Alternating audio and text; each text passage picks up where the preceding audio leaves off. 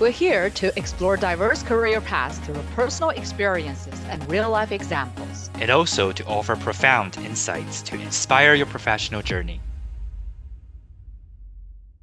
Hi, everyone. Welcome to Work Without Borders. I'm Flora. Hi, everyone. Uh, I'm Calvin. So today we are very honored to uh, invite one of my really good friends, uh, Jeff, to our podcast. Um, so Jeff has this career that we are all very jealous of. And what he do is something I would say very unconventional. I personally always make fun of his lifestyle and say that his life is either a Friday or Saturday life. So meaning that he's either staying at a beautiful resort or he's going to somewhere fascinating, right? Uh, Fancy. yeah, so welcome, Jeff. Thank you. Welcome, Happy to Jeff. be here. Thank you for your time. Yes. Um, so yeah, so Jeff is actually a private jet captain uh, on the Gulfstream 650, if you're aware of the uh, the aircraft types or uh, or if you're a plane geek. And he oversees the short to medium term function and planning of uh, three other aircraft as well. So through his goal was to join a Canadian airline, he was offered to flying position based in the Middle East and affording a beautiful career in the niche aviation he was actually unaware existed. Um, so Jeff, um, would you, So excited. yeah, would you also give uh, us or the audience a bit of introduction of yourself as well? Yeah, absolutely. Yeah. Um, so, born and raised in Abbotsford, British Columbia, about an hour east of Vancouver. Uh, Abbotsford isn't really on the map for much, I think, across the country, but it does have one um, major theme in the summertime. It's the Abbotsford International Air Show. So I think a lot of Canadians, even Americans, are aware uh, that it puts Abbotsford on the map. So I suppose in that regard, there was a bit of a inception of aviation in my life uh, from a small boy. Uh, a beautiful part of the world, as you know. Uh, grew up there for 21 years, went to university, to flight school uh, in Abbotsford as well, a very good flight school that was there. Finished my four year degree. Uh, in, they offer programs now where you can do aviation with a degree on the side. So, in case the aviation aspect doesn't work out or you lose your medical along the way, you have a backup. So, I elected to do my uh, bachelor in business at the same time as well. Mm. So graduated from that, uh, moved up to Whitehorse uh, in the Yukon, north of Canada. Flew for about a year um, on a King Air 200, a King Air 300, flying across the north, uh, doing medical evacuation flights. So patients would be injured in small towns, uh, not even towns, hamlets, they're called. Mm. Right. Uh, so we'd fly in with a team of nurses and doctors, pick up these people once they're stabilized, and fly them into a southern community where they could go to a hospital and receive uh, proper treatment. So, uh, very interesting experience in the Canadian North, beautiful parts. Uh, we enjoyed spending time up there. And eventually, about a year after doing that, I got a call from a friend of mine uh, who was flying private jets in the Middle East and said, "Hey, we're we're looking for a pilot. Are you interested?" And not knowing anything about private aviation, um, I think Canadians are quite frugal people. We you expect value from what we're what we're receiving. We don't want to spend more than we have to. So private aviation in Canada is very very small. I didn't know anything about it, Mm. but looking at his Mm. pictures on Facebook and you know speaking with him, it just sounded like this this incredible job. So I was fortunate Mm. enough to be selected for the position, and that was uh, many years ago, about 18 years ago now. So I've been flying for this family uh, for for 18 years. So that's kind of the long and short of it, so to speak. Wow. I mean, I personally don't know nothing about this whole industry, let alone the private jet. Um, yeah, that's everything you talk is just fancy and, and mysterious to me. So it you was a said that, learning curve for me too. Yeah, uh, it's a great point that not many people know about this. It's just elitist isn't the right word, but it's just very uncommon. Uh, so when you find people that are involved in this industry, yeah, you, you like to talk to their ear off, let's say, and, and find out as much as you can about it. Yeah. so so can you share a pivotal moment in your career? Like, um, did you want to get into like Air Canada, like a more uh, bigger company? Absolutely. Um, you know, Canada, the options are pretty limited for an Yes. aviation career. Uh, private, as I mentioned, Canadians are frugal. So for the most part, especially in the time that I was, you know, trained to be a pilot in the early 2000s, I think things have changed a little bit then. You mm-hmm. find more aircraft flying privately. But at the time, airlines was really the only choice. So mm. from being a small boy, you know, you want to be a pilot. Air Canada is the, you know, the, the, only goal really yeah. of, of any Canadian. So um, when the friend started talking to me about uh, private aviation, it just mm. looked unreal. You know, you're you're flying dignitaries and, and leaders. Uh, in my case, flying for a family mm. uh, to all regions around the world. Um, it, you know, you'd be silly not to to capitalize on something like this. Just even if it's not a long term thing, it comes with its own unique challenges. Um, if it's a short experience for you, it would still mm-hmm. very much be worth it to see what it's about. Mm. Absolutely, wow. absolutely. Yeah.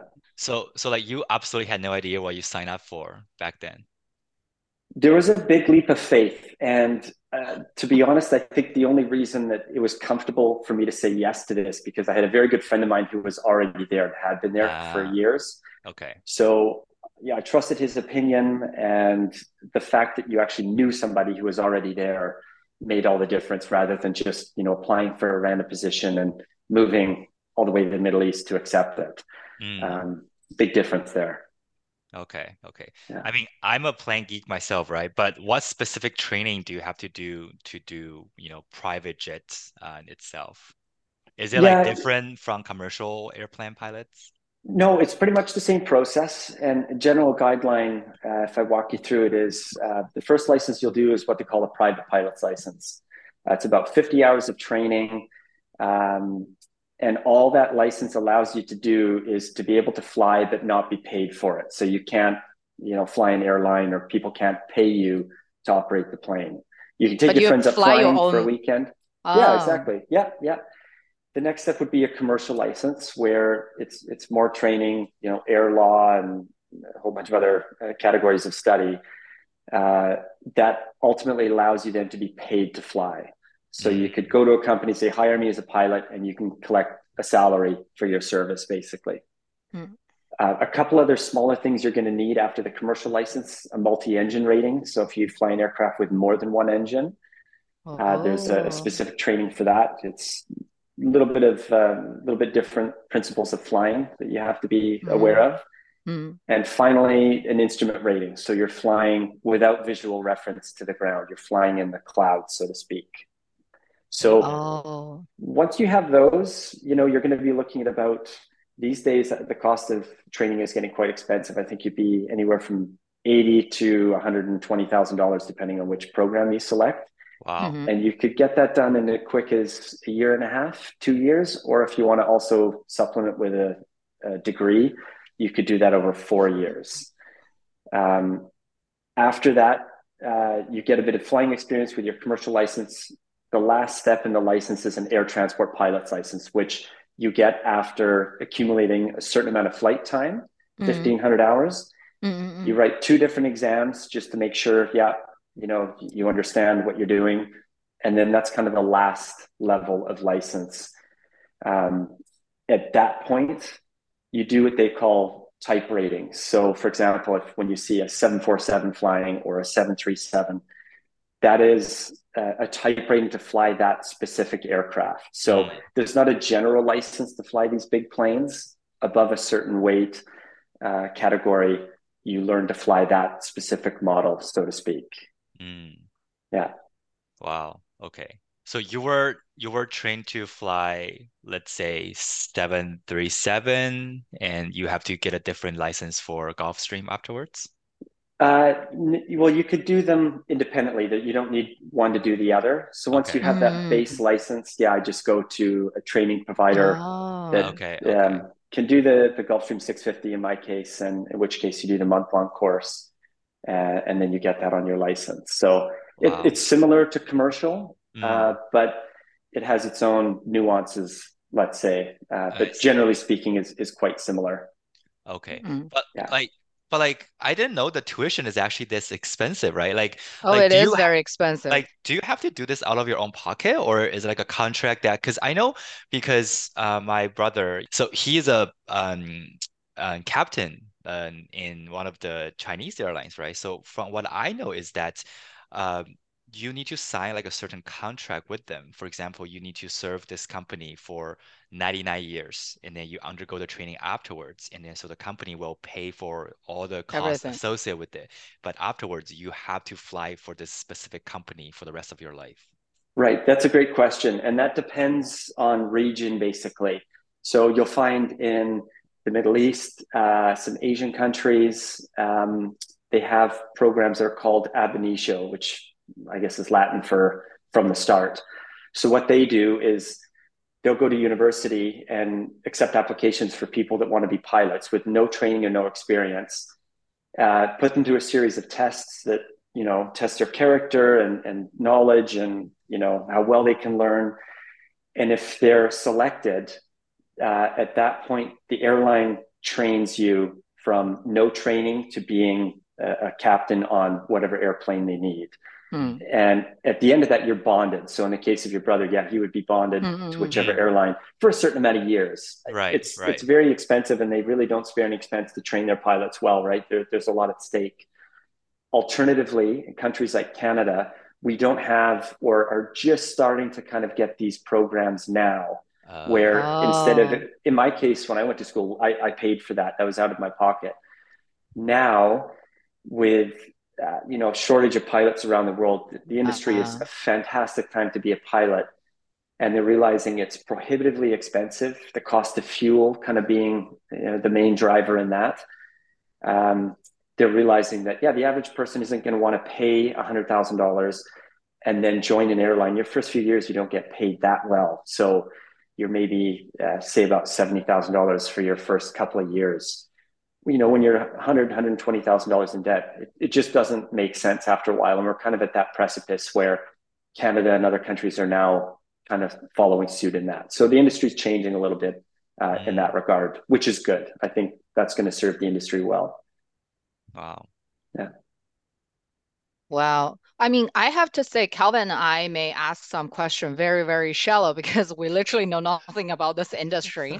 but since you mentioned about economy, let's talk about that. Um, so what's the what's the salary range in, in terms of like commercial pilot versus private jet pilots? And then especially yeah. now you mentioned it's like everywhere is insured of pilots.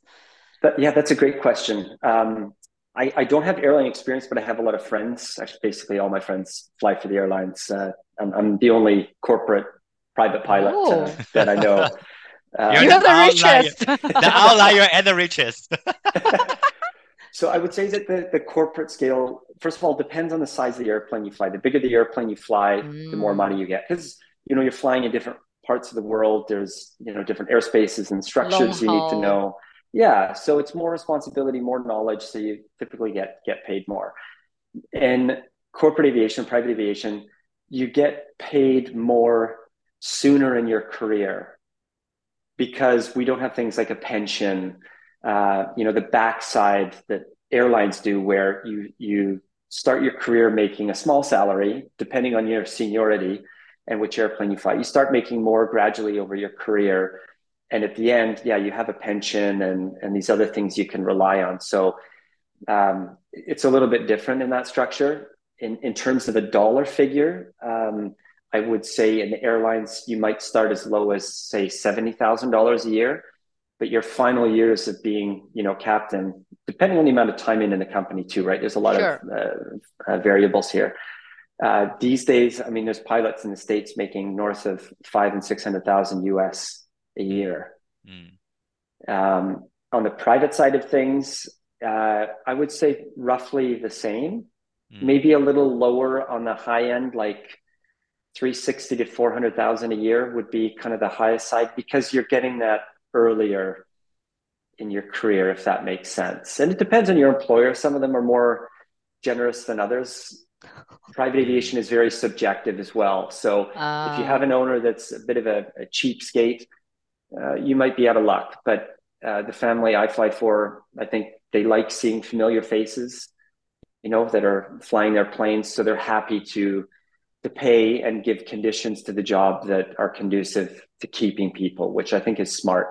mm. training is very expensive. So oh, you yeah. want to keep people uh, with longevity, and a little bit more salary goes a long way, in my opinion. Yeah. Also, if, the privacy and the security. If you know this person for over 10 years, it's more trustworthy than to hire someone cheaper from nowhere. Exactly. Nobody Absolutely. Yes. Yeah. I've been here 18 years, for example, and you feel like a bit of an old shoe, which is, you know, a nice feeling. You're just so familiar with them. They're, they're kind and, and generous. You, you appreciate their sense of humor and uh, the humility they have. It, yeah, it, it's very nice. I'm very, very fortunate.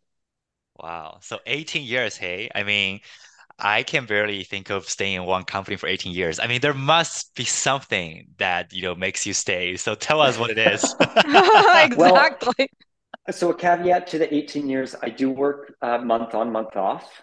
Um, so you could kind of divide that by two in a sense. And the reason for the month on, month off is, uh, you know, you're you're at work for your month on, and you're on call the schedule changes quite a bit. It could be, uh, you know, different members of the family want to fly somewhere short notice. So they want the airplane staff 24 hours a day, 365 days a year to absorb these types of changes. Wow. Um, so you can't be on duty forever in that regard. So we work a structure of two pilots on duty, and then the mm. other two pilots are at home. And that's how the mm. month on, month off works. Uh, so yeah, 18 years has gone very quickly. Mm. a few more gray hairs uh, as the years go by here, but yeah, it, has gone quick. It's been a very beautiful career. I think anyone in aviation would attest to that. That uh, it's a wonderful profession to be involved in. So, so your your employer has more than just a you as a pilot. They, they they must have more. How how many how many pilots do they have? But do they yeah, hire? so mm-hmm. we operate uh, three aircraft, two long range, one short range, and there's four pilots per airplane. Um, wow. The bigger ones have flight attendants. So our our fleet at the moment, yeah, three airplanes. We're at 12 pilots and five flight attendants. Wow. Uh, that, that serve the family. And, you know, Serve it sounds, one family. One family. Yeah. It, look, it, it sounds opulent, but when you see kind of the, the day-to-day running of it, I mean, between the business and the pleasure, it it works as it should. It, it's it's not as ridiculous as it might sound from the outside because they're a very busy family. okay. I, they must be. They must I literally can't imagine. Like I was gonna ask, like even though you have these much of resources, do you need to travel that much? But maybe you just answered my question.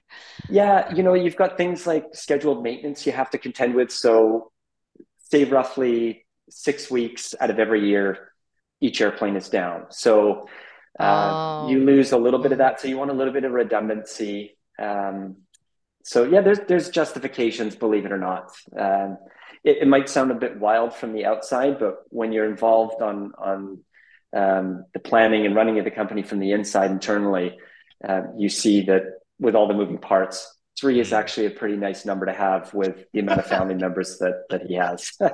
wow. Okay. Okay. I mean, I would actually be laughed to death if I had one, but let alone three. No, okay, still, we're yeah, we're living I, a different um, parallel world. no, I think this is literally out of our imagination by this point. Absolutely, I I, I really absolutely. can't just. I mean, yeah, business. I I kind of get it because there are so many like a million miles um uh customers and for business traveling so much, but like to to travel that much for leisure purpose, I just I, I it's out of my measure. Maybe it's for business purpose too, right? Yeah, yeah or, it, or a mix it, of both. It's a lot of business. It, it really is, and to, to justify a lot of the uh, components of private aviation, I mean, time savings is massive, right? Like literally, uh, when the owner gives us a time, say he wants to take off tomorrow at 10 a.m. You know, he shows up at 9:30. The plane is fully ready. He sits down in his seat. By the time we're closing the main cabin door, the engines are starting and we're taxiing out, you know, within five minutes of, of him having sat in his seat. Wow. So, you know, and the backside, when you land, he goes right to his car and he's driven immediately off the airport. His luggage is in the back already. You're saving, you know, four or five hours on on every flight. So there, there are justifications um, at, at, this level. Time I, I believe so. Everything. I'm yeah. sure it's worth it because maybe you're at that level. One minute of your time is worth like millions of dollars, right? So you yeah. want to make sure. Yeah. Could, I mean, yeah. that's even tied into uh, aircraft manufacturers these days. You know, the airplanes are flying faster and faster. Nobody wants to waste that time in the air because you know maybe you're conducting a business meeting as you're flying, but other than that, flying is basically dead time, right? You're you're not at your mm. destination, and you know you're not in a meeting on the ground or with your family or mm. leisure time that you're enjoying. So, um, yeah, it, that saving minutes mm. is in every column of, right. of this industry.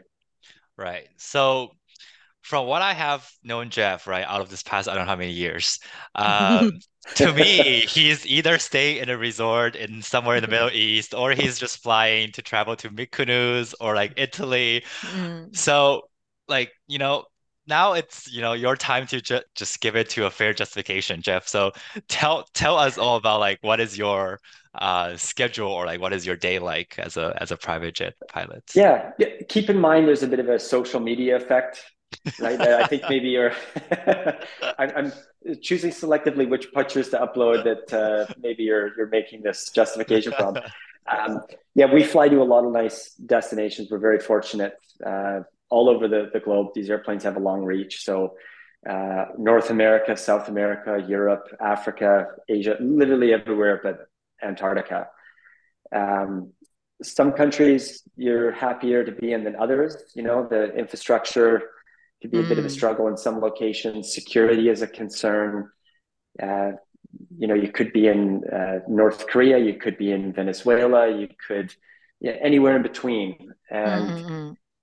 if uh, a, lot of these men that have private jets or companies that have private jets, they're they're making their money by uh, being in emerging economies, right?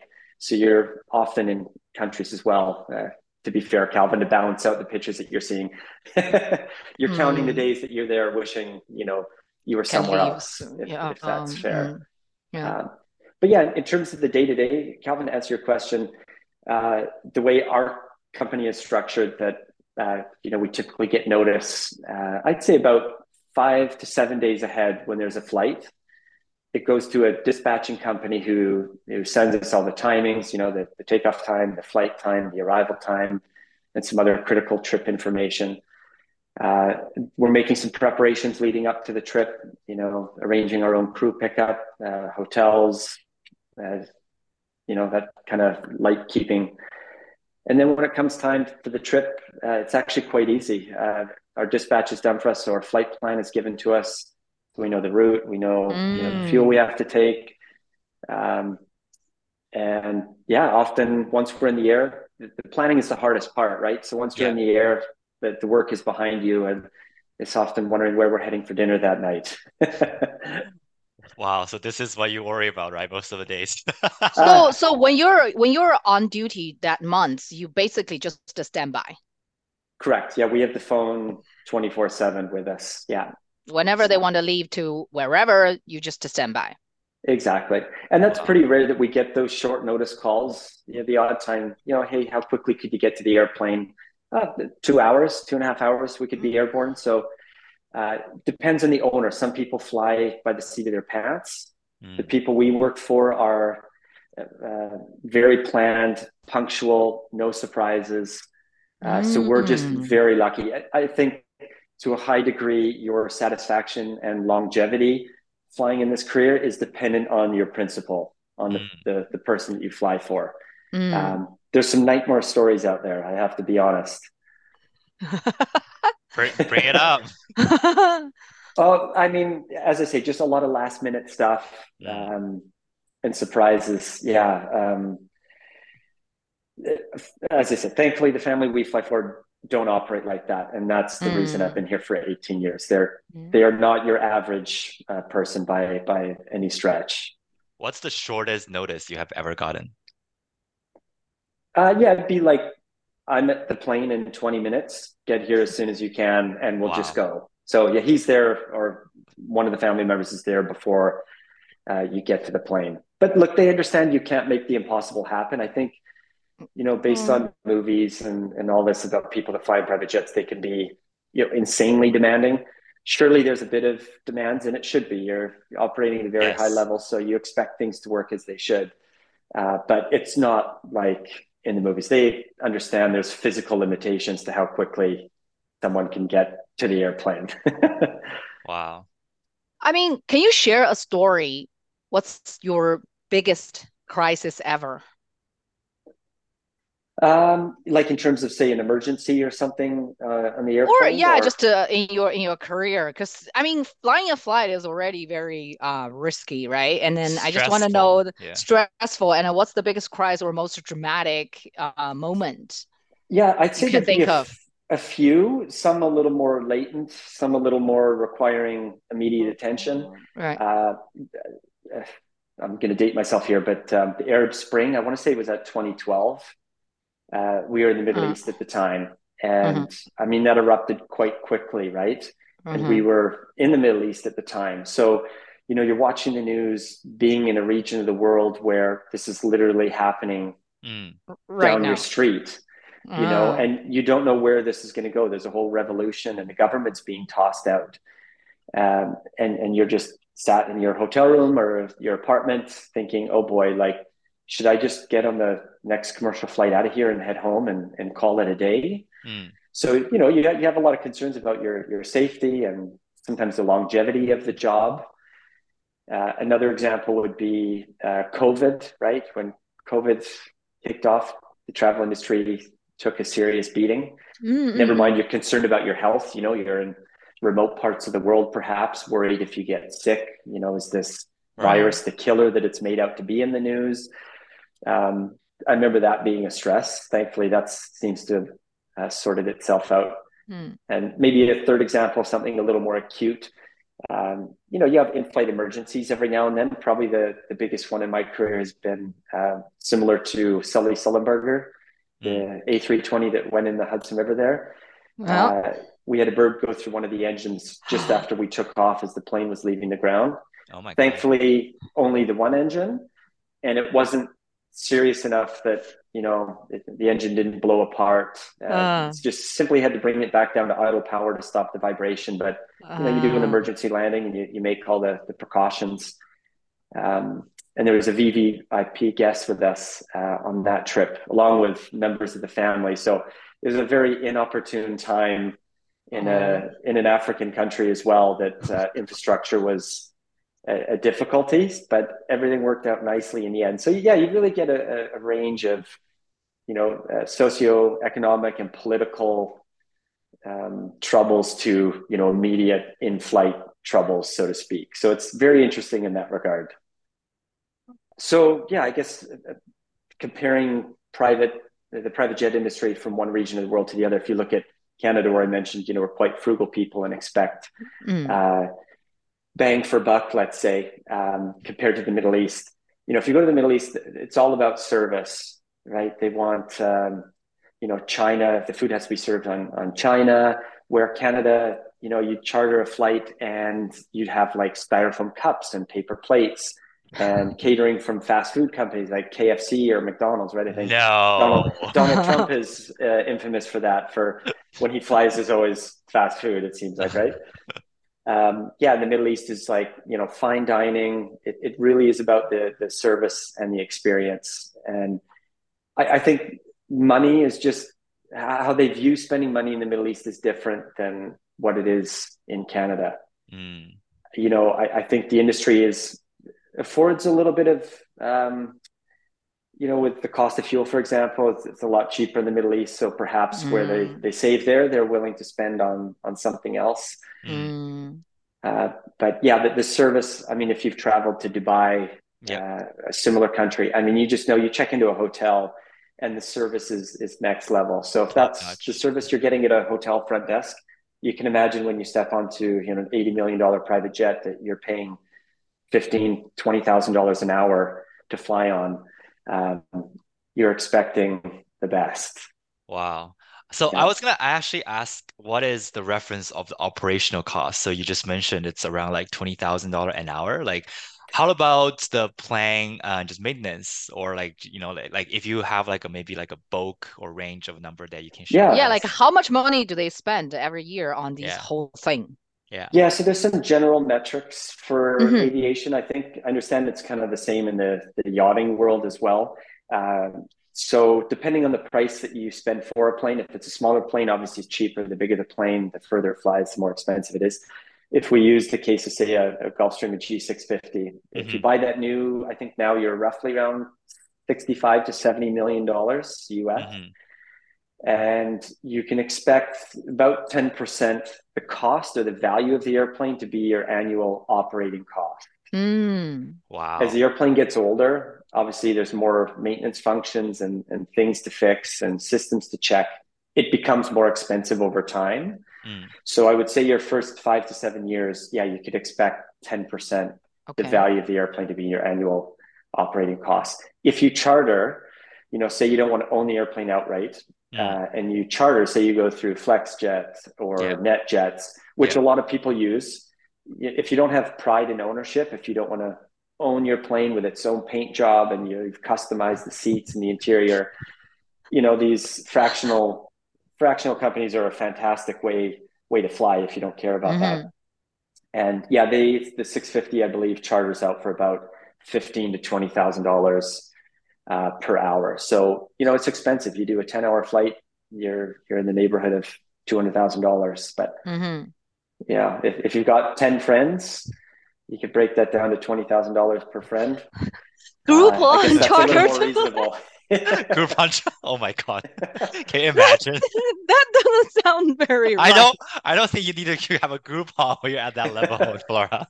you know, it- as we said before, I've been here for 18 years, and you know, when you're looking at the cost of things, it it's still, uh, I still have to work on wrapping my mind around these costs because, you know, I don't live like this in my day to day life, and you have to leave your home brain behind Yeah. and put in that brain to think how they would think. Like, if, for example, when we put our plane into maintenance, and you know, if something should be repaired or fixed sometimes you'll ask the owner like look this is an expensive fix we can push this off to the next maintenance if you don't want to do it now but there comes a price threshold where it's like if it's $10000 it's not worth asking the boss if he wants this fixed you just know to say yes Mm. and you know it, it, it ends up being a lot of money so you really have to leave your home brain behind because i wouldn't spend $10000 to fix some of this stuff where yeah he absolutely would Mm.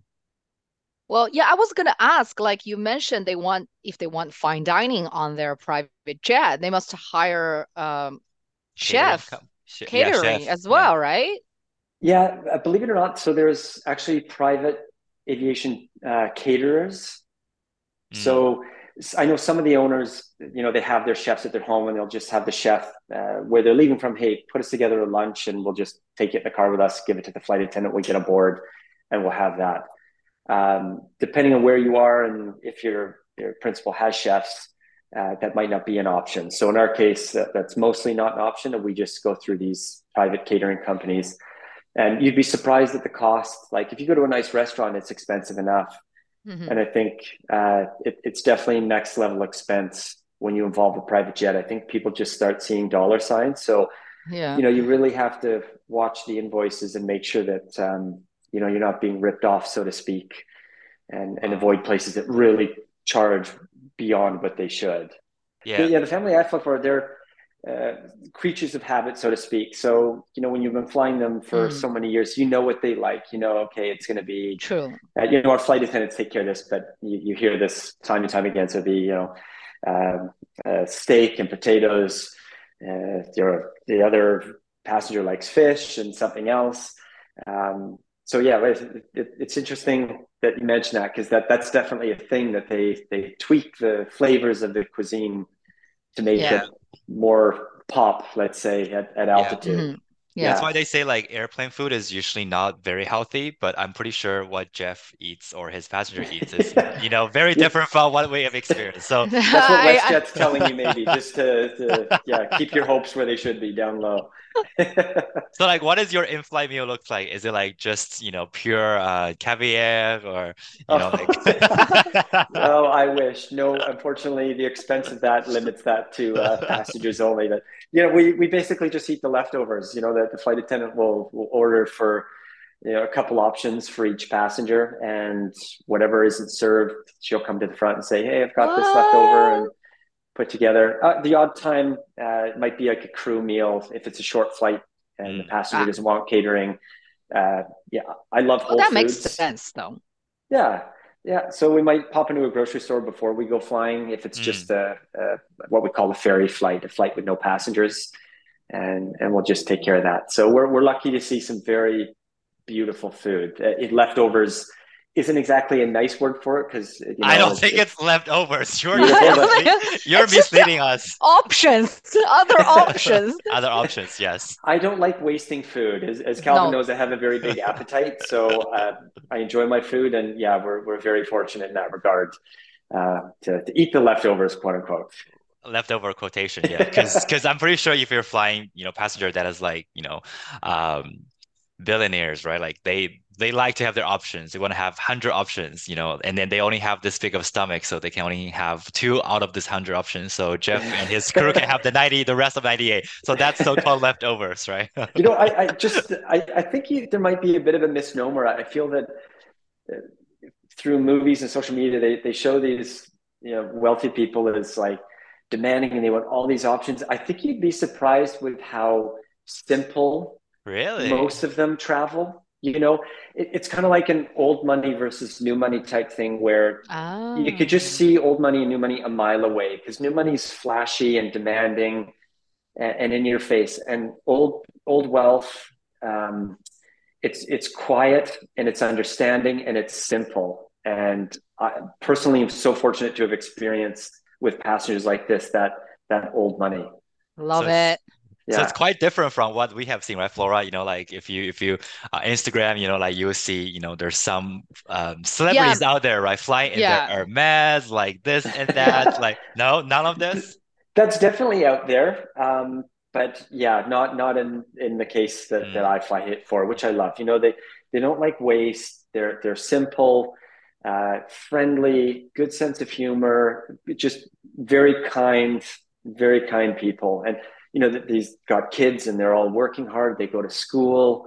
Uh, just amazing people, and nothing but but respect for them and um, the parents, uh, how, how, they've raised their kids. Really, a tip of the hat. Wow. Yeah, not spoiled. I think that's the takeaway. Just not spoiled at all. That's great. I mean, yeah. if my if my traveling is taken care of, by private jet, I will be very, very uh, nice and unstressed too because oh. I don't have to I don't have to line up, check in, and everything. Um, I think I'll be very calm as well. Um, I think it's one of those things you get used to over time as well. You know, like you yeah, say you buy a new car. yeah, your body just responding to that. Yeah, and then six months later, you don't you forget that you're driving this new car you know, uh, we read that people, some some people, in order to like flash out, they rent, they share a room decorated as a private jet oh, to take yeah, pictures. Yeah, yeah, yeah, yeah. That's ridiculous. studio, yeah, studio to take. That's ridiculous. The good thing about being a pilot and you know you spend a lot of time in airplanes and different types of airplanes is you can see very clearly. It's all in the details. so if someone sat by a window and there's a detail that doesn't look right, you just know that it's no, fake. That, that's actually not a real airplane. Yeah. And look, it takes real money to operate these types of things, and you could tell if if I don't know if, if you're familiar with who they are and they're sitting in this big jet. Well, look, that's twenty thousand uh, dollars an hour to operate. Like. Uh, that takes billions of dollars that, you know you have to be worth that to be able to mm. to run these types of machines so yeah uh, it's it's almost have it's almost have to be your disposable income to do that you can't just right. like that's all of your money right that's just right. part of your money you're that's maintaining right. your real estate as well you're maintaining your yacht as well like it's just part of your disposable income yeah it's impressive how much you have to generate to to fund this for sure That's crazy. Yeah. Yeah. So so like what's the most luxurious or extravagant request you've ever received from your passenger? Oh, yeah, you guys would probably be bored by this answer. As I say, the, the family flight for is just so reasonable. Um, old money or boring? Old, money, old money, yeah. And but look, I, I hear crazy stories, and I can just yes, uh, please. pass along stories that I've heard. But uh, there was um, a, a, case, a former colleague of mine um, flying for a family in the Middle East, and I think he'd like these specific watermelons Okay. And they had flown to, I, I believe at the time it was maybe somewhere in South Africa, but they'd forgot these watermelons. So he had the plane fly back no. pick up these watermelons. No. And fly Literally, them. carbon footprint is not in their mind. yeah, I, this was like pre carbon footprint discussion. Uh, nonetheless, still doesn't invalidate, uh, I suppose, that the, the waste that that is. Um, the other story that, that comes to mind when you ask that question, uh, uh, another former colleague of mine, um, I guess his, his owner, uh, they had a dog that they liked to spend time with during the week, but they would fly it to the trainer on the weekends. So they would hop on this plane and fly to, to be with the trainer over the weekend. Oh oh my god. I mean, I've never. This dog has a problem. So it's not a trained skill. I'm jealous of this dog's life. yeah, he's he's living a, a, good life. There's no question about that. But oh my look, God. I think with with wealth comes responsibility as well, and uh, that that's perhaps crossing the line. Yeah. Um, you can put that money to good good use in other places. Wow. So I feel like you know because you like I don't know. I mean, like to me, sounds like the work part of your life is just something that is very out of our own reach, right? Like it just feels like you know, like you're living the bubble. But when you're like one month on, one month off, like afterward, does it take a long time for you to readjust it, you know, mm. to the normal switch. people's life? You know, there's like a switch. Oh, totally. Yeah. Um, to bring in kind of the what that looks like, you know, if you're looking at my Instagram and everything looks amazing in these locations, you have to remember you're I need to follow from, that. you're away from home a month at a time, right? That's a long time. You know, if you're in a relationship or for my colleagues that have kids, oh. uh, you know, that that's heartbreaking uh, to be away from home that long. However, you're able to justify it. You know, if you worked a nine to five job, well, you see your kids in the morning for maybe an hour, you see them for a few hours at night. I guess they've done the math and said, "Hey, look, I actually spend more quality time with my kids exactly working month on month off than I do." So there's a bit of up and down with that. Um, you know, you're fighting jet lag a lot. You know, it could be ten hours of jet lag when I fly from. I live in Vancouver uh, as my home for my month off, but when I go to work, if I'm anywhere between say London and Dubai as a range, you know, you're eight to ten hours of, of jet lag to start and then when you start flying you know maybe the next day you're you're in that mix again. Maybe you've flown to new york and um, so there's a part that that you don't see it that that i suppose takes a toll on you as as any job does. Uh, but you have to take the good with the bad right? Um, at, at, the end of the day what i do uh, is is well into the plus uh, category. Uh, so you just yeah it's tough for example to book vacations as well, like with friends. I think Calvin knows this when if there's something coming up and hey Jeff, can you like are you, are you free in June for two weeks? We're going to do a cruise or something like that. I'm like, mm-hmm. oh, that's you know, if it's February, that's even way too long for me to confidently yeah. say yes, I, I can be there, can't be there. And really, my holiday is being at home after I've been, you know, in hotels mm. for 30 days. Uh, probably one of Marriott's best clients. Love, yeah, he was talking about that. I love being an ambassador elite guest, but my holiday is coming home, walking through the doors of my apartment, mm. uh, you know, seeing my partner, going into the kitchen. I can eat a bowl of cereal when I want, or mm. make coffee, and you know, just these small things that are, um, you know, perhaps an annoyance to people that live at home are are luxuries to me because I'm away from mm. home so much. So it, it's a opposite lifestyle in a lot of sense. Mm. You know, fascinating, six, fascinating. Six months away from home, plus you want to go on holiday? Like, no, no, no. I want to stay at home. Mm. Home is my holiday. Yeah, I think I think like that must be very tough on your personal life because I mean, from a friend's perspective, like as you mentioned, I usually never ask Jeff to do anything beyond one month mark because I know that the answer I'll get is like, I don't know, maybe, right? So, so like, like what are I you doing always, now? I'm heading to the gym. Like, yes, yeah. So like I always So so so check. Mm, I'm sorry. So it's you don't know. I thought it's like first of every month. no, no, no, no, no, it could be all over. So, for example, I leave for Oh. work um, on February 17th, which is a Sunday, and then I'll be gone for 31 days. So, month on, month off is just to, yeah, You just I don't guess, know. Oh. yeah. I think one And month on, one month off is like more of a generalization cadence, right? I mean, sometimes you'll be gone for two months, right? Like you never know. yeah, two months would be extreme. There'd have to be a sickness uh, or a colleague who's injured. Oh. You know, we operate as a skeleton crew. So, you know, two pilots are flying the plane and then Yeah, two yeah, yeah. pilots are at home. So, if one of the pilots flying gets sick or, say, breaks his leg, well, guess what? Uh, the guys that are at home, one of you is going to have to come in and, and supplement. Um, It happens rarely, but when it does happen, it always seems to be like when you've had something really good planned. Um, so you you Murphy's get used Law. to flying by the seat of your pants. Yeah, Murphy's Law. Ex- Yeah. Exactly Oh my right. God. Uh, it you have to Oh. dedicate your yourself to the job first and foremost. I, I hate to say this; it, it sounds brutal, but you know your your relationships come second in this career, and that, that's painful to say, and probably painful for for some friends to hear. But it's what the job demands of you, um, and you have to be willing to to give that. And this this job is not for everybody. I'll I'll throw that out there immediately. I'm sure if we had a, an airline pilot that had been flying in airlines for 10 years and came and flew with us for a couple of rotations, Mm, I'm sure they'd be like, this is crazy. Like, yeah.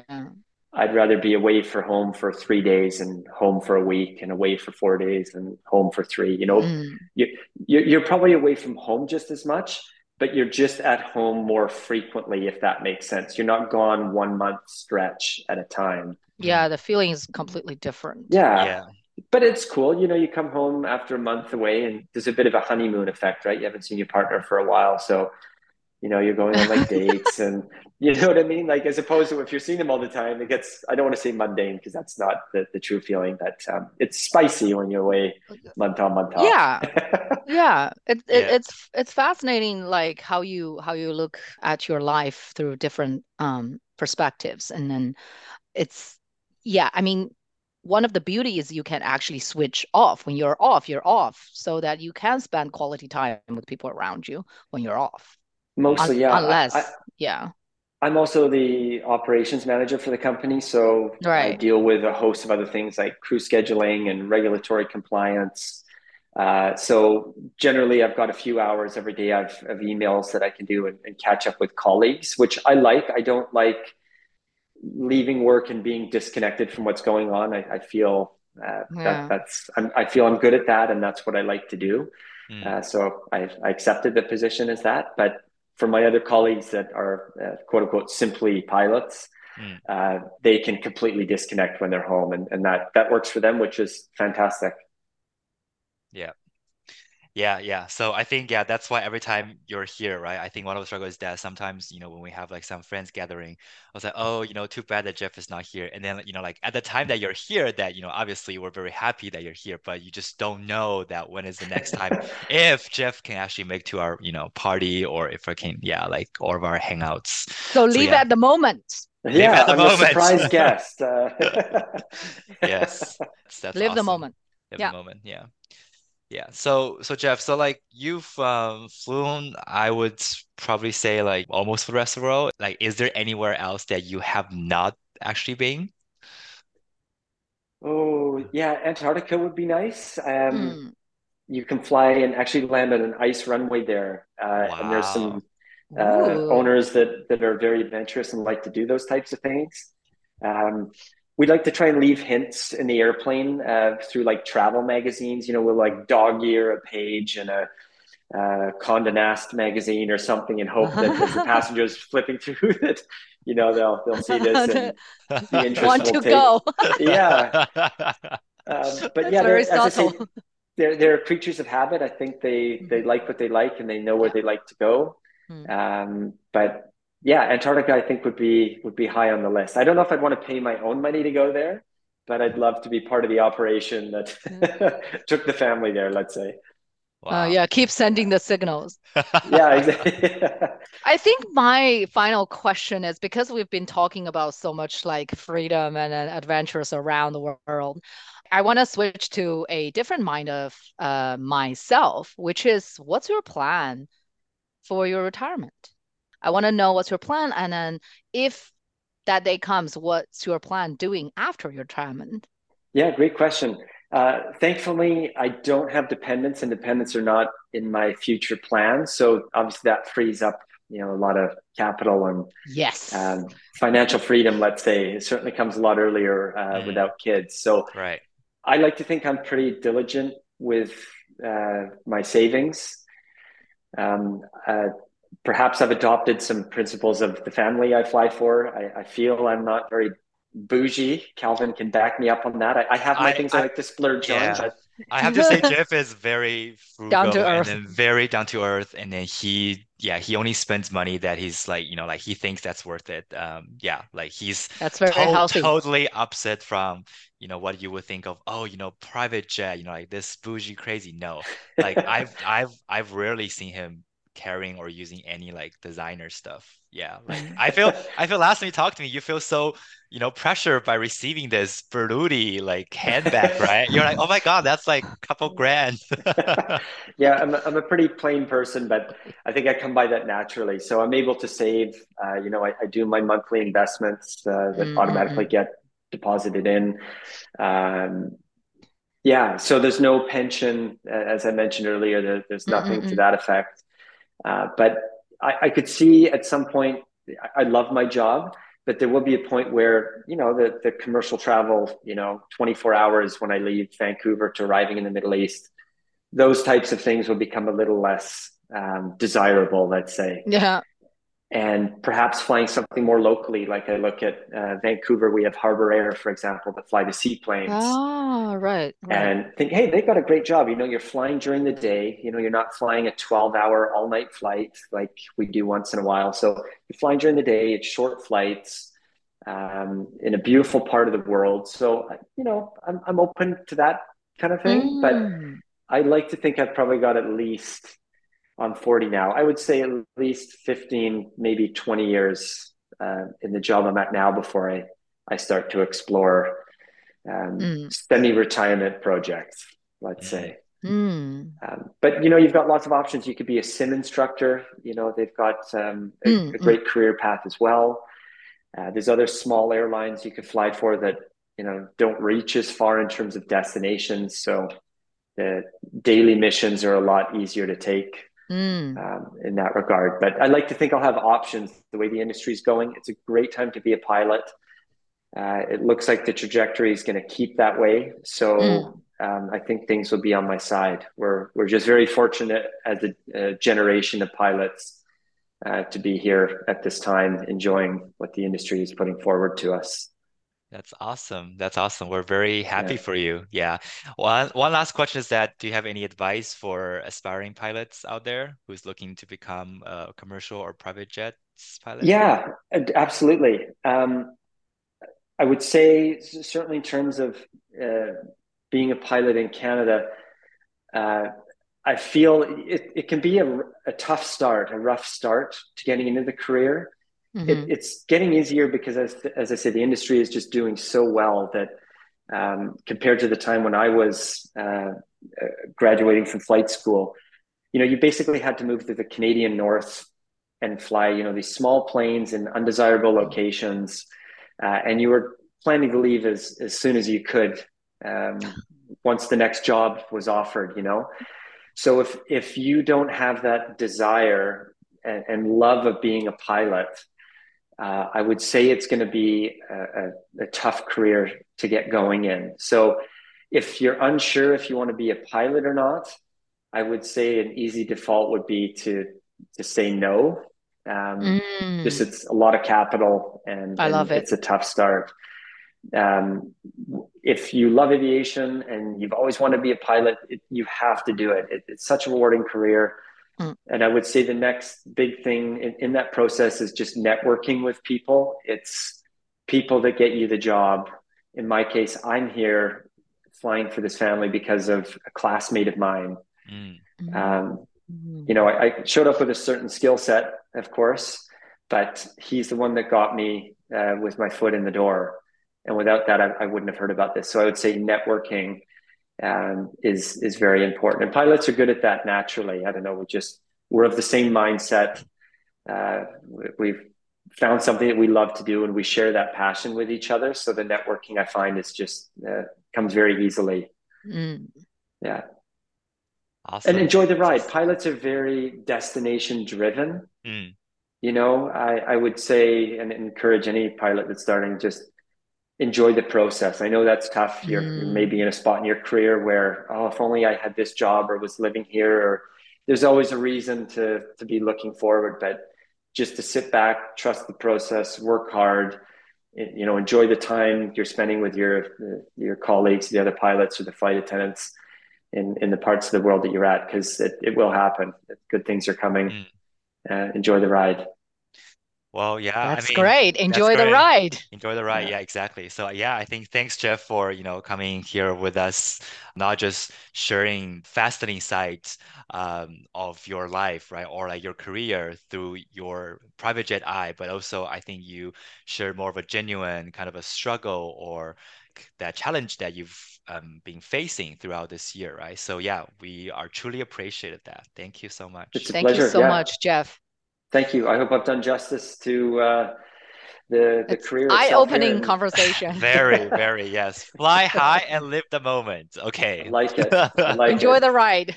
Sounds good. All right. Okay. Thank you, Jeff. Again. Thank, Thank you. you, Jeff. It's a pleasure. Thanks, now. guys. Take care okay. now. Okay. Take care. Bye. Bye. Bye. Bye. Bye.